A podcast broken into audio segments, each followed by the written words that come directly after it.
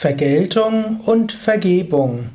Eine Ausgabe des Liebe Podcast, eine Ausgabe des Persönlichkeitslexikons von www.yoga-vidya.de.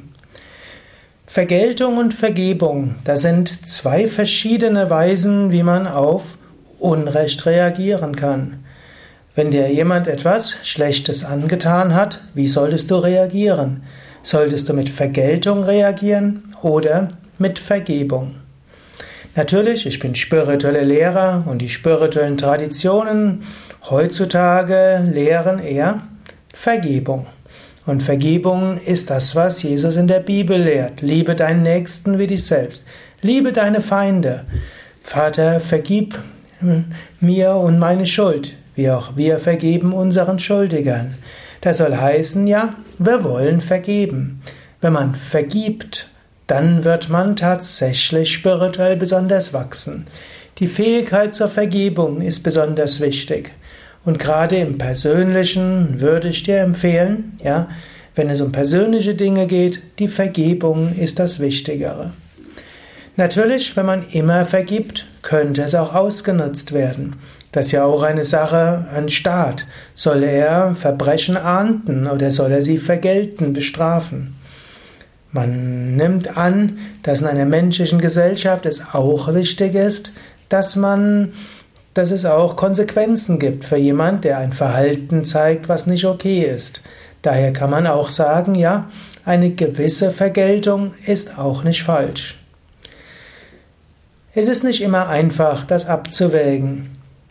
Am besten ist aber, normalerweise ist Vergebung die bessere Weise.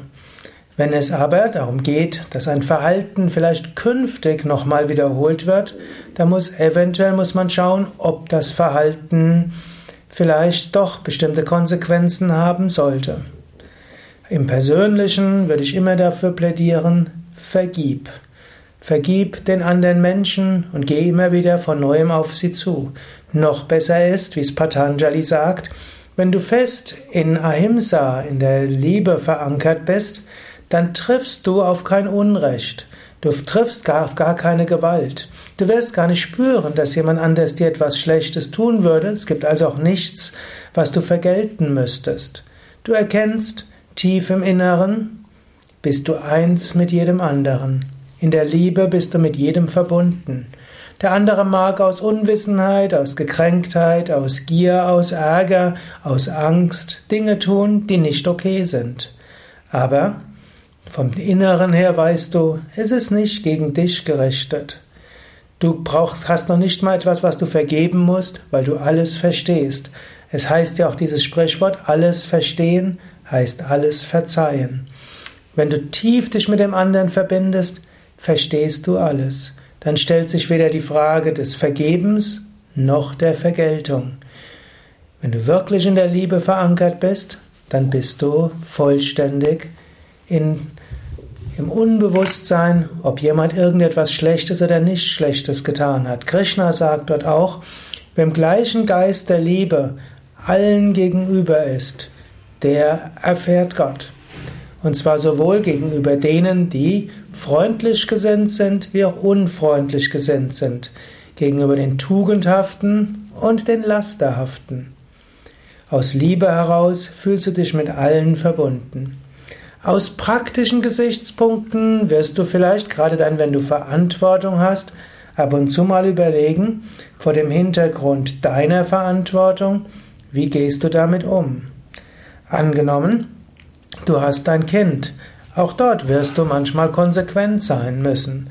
Du musst nicht unbedingt etwas vergelten oder vergeben, aber dass, wenn ein Kind sich nicht richtig verhält, schon damit das Kind künftig gut, ja, gut in der Gesellschaft ankommen wird, muss es wissen, bestimmte Verhaltensweisen brauchen auch eine Konsequenz.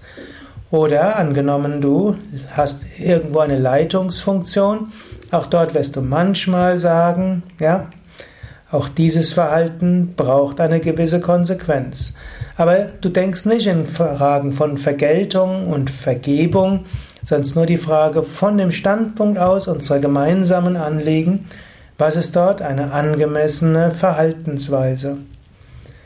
Wenn du aber vor der Wahl stehst, Vergeltung oder Vergebung, ist Vergebung meistens die richtige Alternative.